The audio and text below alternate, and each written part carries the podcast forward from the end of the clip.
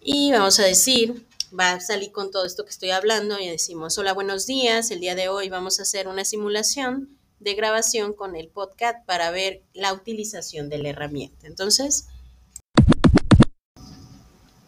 Hola, buenos días. Nuevamente nos encontramos aquí para aprender de una herramienta más que nos ayude a nuestro aprendizaje y que nos ayude para la creación de manera digital para nuestras clases, con la herramienta del podcast, así como el video de YouTube y la edición en Canva.